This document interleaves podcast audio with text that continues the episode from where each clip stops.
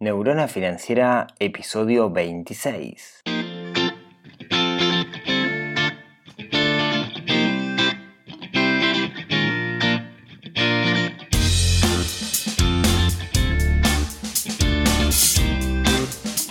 Bienvenidos al podcast Neurona Financiera donde hablamos de finanzas personales, donde hablamos de inversión, donde intentamos dominar el sutil arte del dinero y que el dinero no nos domine a nosotros. Mi nombre es Rodrigo Álvarez, soy el creador de esta cosa que se llama Neurona Financiera, que nace como un blog en neuronafinanciera.com y después le pasan un montón de cosas hasta llegar a esto que es un, un podcast donde hablamos de plata, donde intentamos ver cosas, técnicas, estrategias que nos ayuden a no sufrir estrés por dinero y alguna cosita más. Hoy es 26 de diciembre, ayer fue Navidad, cuéntenme cómo pasaron. Espero que hayan pasado muy, muy, muy lindo. Por acá, por Uruguay, fueron unos días preciosos, días realmente muy, muy lindos y, muy disfrutables para estar en familia. Espero que ustedes hayan pasado tan lindo como, como pasé yo. Em, vi mucha gente también detonada por, por, por la calle. me hacía pensar, ¿no? Cómo, perdimos el concepto de lo que era la, Navidad en sí, pero vi tanta gente detonada que me dio medio cosita. Pero bueno, em, no estamos aquí para hablar de esto, sino que estamos para hablar de temas relacionados con, dinero. Y hoy, hoy quiero charlar un tema que me parece que, que es interesante y lo tenía planificado para hacer en diciembre. Todas las cosas de diciembre han sido relacionadas con planificación o cosas que pasan por esta fecha del año. En particular, quería hablar ¿Cómo hago yo? Quería contarles en realidad cómo hago yo para analizar los cierres del año. Desde una visión financiera. En realidad es difícil hacerlo solo de una forma financiera.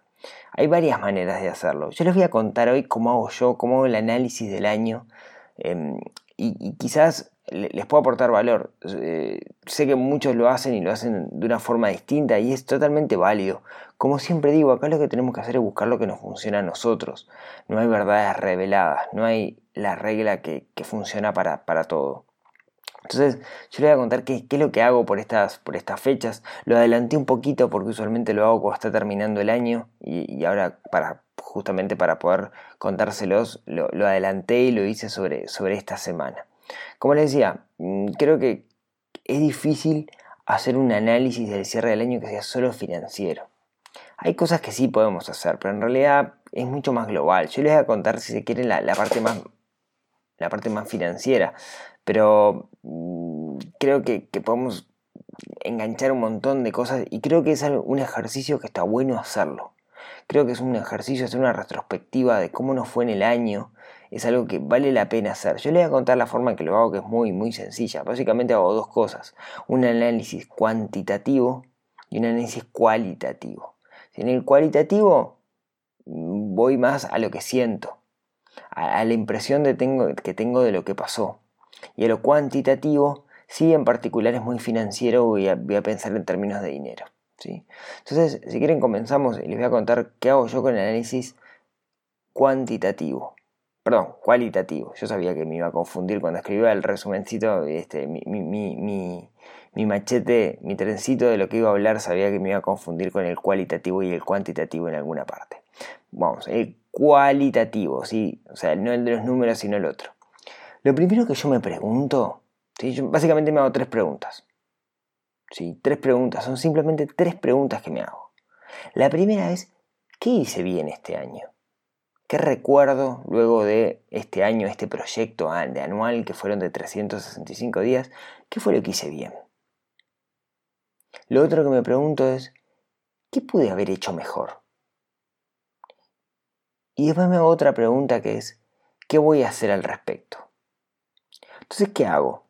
Tomo una hoja de papel, o tomo post-it, o tomo un cuaderno, no importa, y empiezo anotar, anoto, digamos, estas preguntas y empiezo a anotar las respuestas que se me ocurren. Eh, en particular, yo lo, hago en, el, en, las notas de, del teléfono. Digamos, creo una nota en el teléfono que lo tengo sincronizado con la computadora, entonces también lo veo de la computadora y lo voy escribiendo ahí. Y no lo hago en un momento, me, lleva un tiempo. Porque, porque como que me quedan cosas que las voy pensando, quedan ahí, digamos, en, en background, atrás, y las voy pensando y cada tanto se me ocurre y tomo el teléfono y la anoto y, no, es, no, es, una cosa que se pueda hacer de repente en media hora. Si voy a hacer media hora para, para esto, no, me parece que lleva un poco más de tiempo. A veces no, no lo tenemos tan claro y, y, una idea nos lleva a la otra, etc. Entonces, les repito, las tres preguntas que yo me hago es, ¿qué hice bien? ¿Qué pude haber hecho mejor? ¿Y qué voy a hacer al respecto el próximo año? ¿no? Pues les voy a poner algunos ejemplos personales, digamos, de, de, mi año y más de la parte financiera, ¿no? Entonces, si me pregunto este año, este 2018, ¿qué fue lo que hice bien?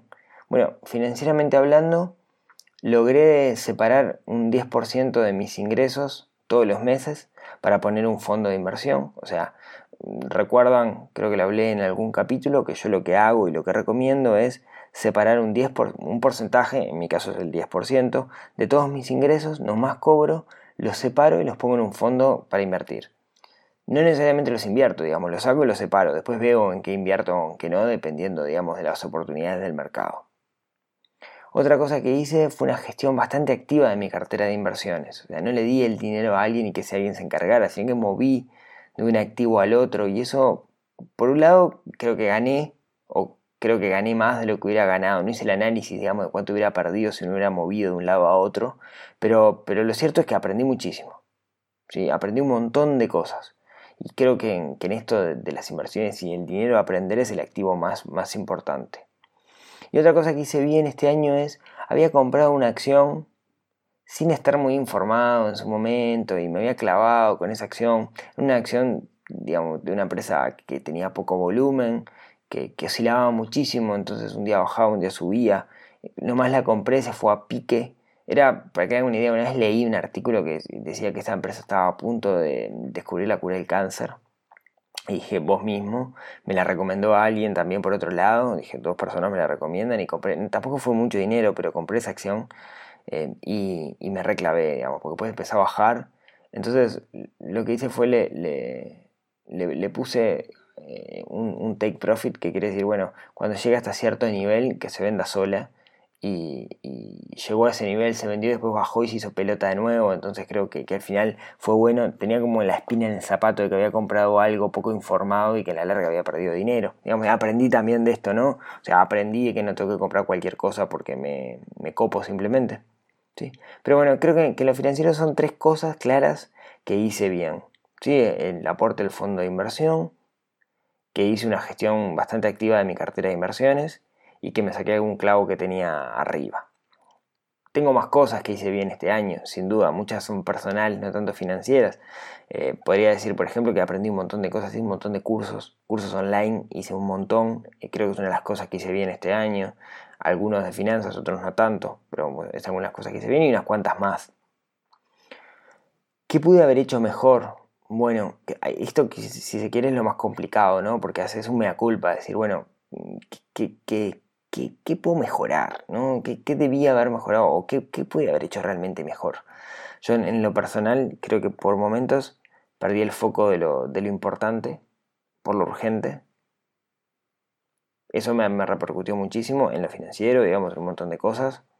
Em, pero, pero perdí el foco y, justamente una de las cosas que vengo estudiando de tres meses esta parte es metodología para, no perder el foco. Si quieren en algún capítulo les puedo contar a, qué me refiero. Si, si quieren me mandan un mensaje, leonafinanciera.com para contacto y les cuento cómo lo hago. una, una, cosa que me pasó financiera y que de la cual aprendí es, este año me hice un regalo a mí mismo que me compré una cámara de fotos una cámara fotos cara, digamos. Me gusta mucho la fotografía. Nunca estudié, digamos, pero, pero me gusta mucho la fotografía. Y, me compré una cámara de fotos que era la cámara que siempre quise tener. Y, cuando fui de viaje a, Dubái estaba sacando fotos y en un momento se me metió un láser en el sensor de la cámara y me hizo pelota. Tengo hoy una, un pisapapeles carísimo acá en casa.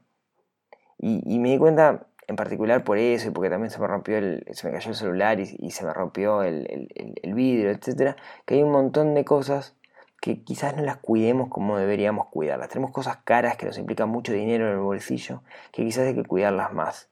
Entonces creo que, pude haber cuidado más algunas cosas. Eh, dejé de poner plata en Sura y se cayó a pedazos. ¿sí? Eh, eso fue una cosa que, hice bien, digamos, pero sí, pero también puse dinero en, Sura. Sura cada vez me, está decepcionando un poquito más, digamos, en, cierto sentido como, como fondo de inversión. Entonces, quizás podría haber hecho algo mejor que es, en vez de meter en Sura, haber comprado letras de regulación monetaria o sacar el dinero y comprar letras de regulación monetaria, que no lo hice. Pero creo que viéndolo hoy con el diario del lunes hubiera ganado más. El año pasado, 2018, no me, no me, no me tomé unas vacaciones largas, ¿sí? me tomé vacaciones chiquititas pero no me fui de vacaciones porque, bueno, tenía a Matilde recién nacida, no quería llevarla a la playa el año pasado en verano porque tenía menos de seis meses. Entonces decidimos no irnos de vacaciones y me pesó en el año. Me, pesó muchísimo. ¿sí? Entonces creo que eso es algo que, no hice como ven. Eso no tiene nada que ver con lo financiero. Pero, pero es algo que, que, repercute muchísimo después en el, transcurso del año. Entonces me parece que, que debía haberme ido de vacaciones. Y otra cosa creo que, que, que sigue así con neuronas financieras, que no, no hice meetups. No hice dos meetups nada más en el año y medio que fue por, porque me lo estaban pidiendo, etcétera. Me pasó, digamos, que perdí el lugar donde lo solía hacer y después se me complicó hacerlos en otro lado porque costaba mucho más caro. De hecho, perdí plata con, el tema de, los meetups por no querer subir un poco el, el, fee que se cobra para pagar el alquiler del lugar. Entonces creo que son cosas que pude haber hecho mejor. Podía haber buscado algún lugar más barato para hacer los mitad, para la pelea más, pero también no tuve mucho tiempo. Em, ¿Qué voy a hacer al respecto? Bueno, eh, como les contaba, creo que voy a trabajar muchísimo el tema de foco, que el tema del foco es, prioritario, me parece que es clave para cualquiera que quiere tener éxito en algo, meter foco. Quiero eh, de alguna manera lo material, no tengo mucha cosa material y menos mucha cosa valiosa, pero aquello que tengo cuidarlo bien. Un poco me retrotraigo el capítulo del minimalismo que hablábamos, de tener aquellas cosas que realmente valoramos. Este año me voy a poner las pilas y buscar una alternativa Sura, porque me parece que, puede haber cosas que rentan más hoy por hoy. Y me voy de vacaciones. ¿sí? Segunda quincena de enero en particular me voy de vacaciones, ya lo tengo decidido, alquilado, etcétera. Y bueno, hay muchas cosas más en realidad que voy a hacer, que tengo planificadas, pero que no, tampoco da, el detalle para contarles mi vida, ¿no? Pero a lo que voy es, son estas tres simples preguntas. ¿Qué hice bien? ¿Qué pude haber hecho mejor? ¿Y qué voy a hacer al respecto? Con respecto a esas cosas que pude haber hecho mejor. Lleva tiempo, pero hagan el ejercicio. Parece una tontería. Les juro que parece una tontería, pero cuando lo empiecen a hacer empiezan a saltar cosas y vale realmente la, pena. Y escríbanlo y quédenselo anotado. ¿sí? Y ese, así es como yo hago mi, análisis cualitativo. Opa, lo tuve que pensar. Ahora déjenme contarles el análisis cuantitativo que hago. El análisis cuantitativo en realidad es ir a ver todo lo que gasté en el año y ver, por ejemplo, lo primero que hago es fijarme cómo me fue con respecto a lo que tenía presupuestado. Como ustedes saben, yo uso Z Cuentas, que es una aplicación que me permite hacer un presupuesto anual. Ese presupuesto anual, básicamente yo digo, voy a gastar todos los meses, por cada mes, voy a gastar cierta cantidad de dinero en esta categoría. Yo más o menos tengo unos, unas 40 categorías. Más o menos, 40, 45, algunos no las uso mucho. Así que digamos que 45 categorías, digamos. Entonces, eh, yo por el presupuesto, por, por cada una de las categorías, cuánto pretendo gastar. Y espero que y eso me da una pauta de cuánto dinero voy a necesitar en el año, cuánto voy a poder ahorrar, etcétera. Y luego lo que hago cuando llega a fin de año es me fijo cómo me fue el presupuesto con la realidad, que la misma aplicación me lo permite ver. Entonces, por ejemplo, eh, déjame contarles lo que el, análisis que, hice este año.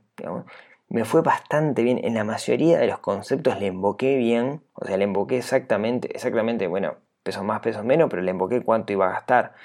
Que, en, los rubros más importantes, digamos, lo tengo, lo tengo bien yo más o menos lo que hago es usarlo del año anterior ajustado por IPC, entonces le subo un 10%, digamos, y, puedo estimar cuánto voy a gastar, me fue súper bien, pero aprendí cosas. Por ejemplo, en vestimenta gasté el doble de lo que tenía presupuestado, o sea, gasté el doble de lo que pensaba que iba a gastar. Y eso me da, para pensar, digamos, me da para pensar, porque creo que un poco fue también por, por ropa de las nenes, etcétera, creo que viene por ahí la mano. Comida afuera, yo no como mucho afuera. Comida afuera es una categoría que yo tengo que es cuando no como ni en la oficina, que me llevo comida, o, no como en casa, digamos, ¿no? Ir a comer al restaurante, yo le llamo comida afuera y también gasté el doble. No gasté mucho, pero gasté el doble de lo que, lo que pensaba. O sea, tengo que, verlo y, digamos, pesa. entonces tengo que verlo con un poco más de cariño esto, que, es lo que está pasando. le invoqué un rubro que es muy difícil invocarle, que es el mantenimiento. Yo no, sé si conté aquí, pero el año pasado se me rompió un caño y le hice pelota este año, este año se me rompió un caño y le hice pelota al vecino abajo, este, y le tuve que arreglarlo, pagar. Bueno, yo tenía presupuestado dinero para mantenimiento, un poco partiendo de experiencias pasadas. Entonces, creo que está bueno pensar que guardar dinero para eso. Le erré mal que me olvidé de presupuestar el service del auto. No lo presupuesté y, bueno, eso me hizo un agujerito. Y también me olvidé de presupuestar las vacaciones. Como el año pasado no me fui de vacaciones, no las presupuesté tampoco para, para este año. Creo que, eso es lo que, lo que, aprendí un poco de mi análisis eh, cuantitativo. Sí, pero déjenme contarles un poco más. Yo sé que los gastos de cada grupo familiar son distintos, pero es un análisis que hago es qué pesos tienen los gastos en mis gastos totales. Entonces lo que le quiero contar es cuál es el, top 10, digamos, de, los gastos que tuve, de nuevo, comparados con los gastos totales. En lo que más gasto dinero, o sea, mi, mi egreso principal es la hipoteca.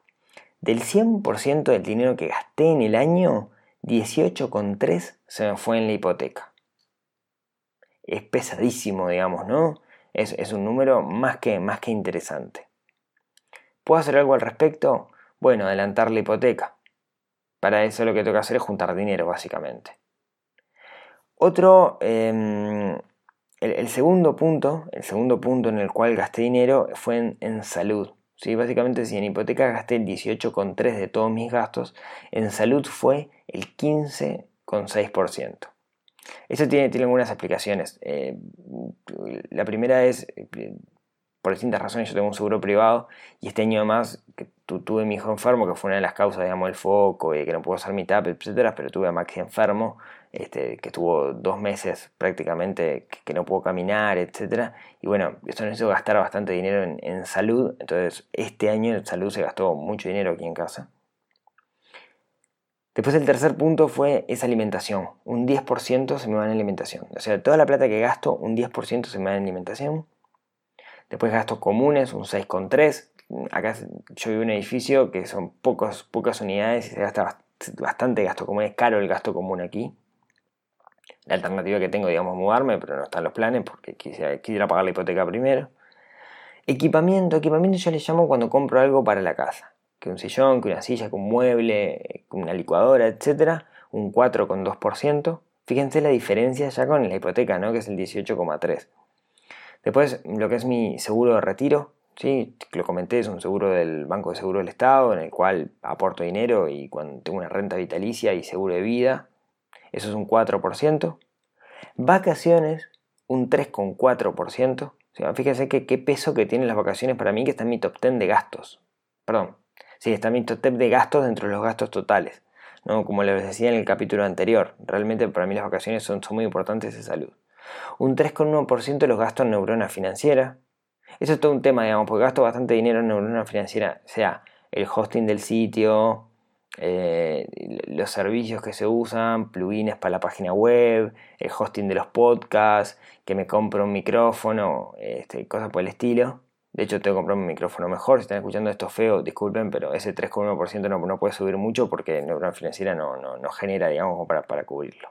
Entonces ahí estoy pensando, digamos, ese curso online del que vengo hablando o algún otro curso para, para monetizarlo, para justamente para que no, sea, no tenga tanto peso. Eh, después, mm, un 2,8 es em, servicio doméstico y servicio doméstico es una señora que viene una vez por semana a ayudarnos en casa a limpiar y tiene un peso importante por la carga impositiva que tiene también, ¿no? O sea, el servicio doméstico más la carga impositiva, por más que venga solamente eh, una vez por semana, es, algo que es, que es, bastante caro. Y después 2,7 impuestos en, general. Sí, lo tengo desglosado, pero, pero vale la pena eso. Esos son el top 10 de mis gastos cada uno tiene que hacer el suyo. ¿sí? Cada uno verá, digamos, cómo, cómo le pesan o no le pesan. Estos son los míos. ¿Y por qué se lo cuento? Para que vean que está bueno eso saberlo. Porque si lo sabes, eso te permite, te permite actuar. Por ejemplo, yo me di cuenta que tengo bien una relación de Pareto, ¿no? Ese 80-20. El 20% de mis, de mis conceptos implican el 80% de mis gastos. O sea, tengo unos gastos core, centrales, que son el 20% de todos mis, mis gastos y, me generan, perdón, el 20% de todos los conceptos y eso me genera el 80% de todos los gastos. ¿sí? si tengo bien esa, esa, distribución. Entonces me permite eso concentrarme sobre ese 20% y de alguna manera los otros, bueno, no me voy a preocupar tanto. Entonces no me voy a preocupar tanto por el gimnasio, digamos, de 100 pesos más, 100 pesos menos, porque en realidad no, no es core y no, no está en el 80% de mis, de mis egresos. ¿sí? Ahí se lo juegan otras cosas. Y ese es el análisis que, yo hago, digamos es un poco más profundo, pero, pero por, tiempo, digamos, no, no, quería, no quería irme, irme un poco más. ¿sí? Entonces, bueno, eso es lo que les quería contar. Recomendación, hacer esto. Para hacer la parte eh, cuantitativa necesitan datos y ahí necesitan de alguna manera llevar un registro de gastos, que me parece que es, que es sumamente importante. Y bueno, vamos terminando por acá. Este es el último podcast del año. Así termina este 2018, año en que inicié esta aventura del podcast que me ha llenado de, satisfacción por, todos lados. Em, espero que esto les haya aportado como, como siempre. Y, saben que no mandé. Yo soy muy respetuoso del inbox de las personas. La verdad, la verdad, no, no mandé ningún mail, ni WhatsApp, ni nada diciendo feliz Navidad. Pensé hacerlo, pero, pero no lo hice. Em, en esta época mucha gente se acuerda de nosotros y nos llegan el inbox con, mails automáticos que dicen feliz Navidad y cosas por el estilo. Y la verdad no quería hacer lo mismo. No, quería, no les quería generar un, inbox, un, mail más en, su inbox. Yo saben que, les deseo a todos una muy feliz Navidad y un próspero año nuevo. Y, justamente cosas prósperas es que, es que hablamos acá. Pero si lo que sí se me ocurrió es que, que, mm, les, les, podía regalar algo. En las medidas de mis... Eh, de mis capacidades, ¿no? de lo que yo puedo hacer. Entonces se me ocurrió que les quería regalar a, ustedes que están escuchando el podcast que me hicieron el aguante este año, que, que, me van para adelante siempre, digamos, que me hacen críticas constructivas, que, que me, vienen bien y me ayudan a mejorar. Les quería regalar lo que puedo, que es, que es ayudar a alguno con una, con una consultoría. ¿sí? Una consultoría es algo que yo hago, que es me siento con gente, mm, charlamos sobre la situación actual, charlamos sobre dónde se quiere llegar y vemos cómo hacer un plan. Si se quiere, digamos, si quieren un paralelismo es, este, si uno se le rompe el auto, va al mecánico. Eh, si uno se siente mal anímicamente, etcétera, va al psicólogo. Cuando uno tiene problema de plata, usualmente termina pidiendo plata prestada. Bueno, creo que eso está mal, ¿no? Creo que lo que tenemos que hacer es justamente pedir ayuda. Bueno, esa ayuda es la que, la que ofrezco. No va a ser plata, seguro. Pero sí es eh, charlar y conversar y, jugar de, coach para hacer un, plan financiero personal. Eso es lo que yo hago, digamos.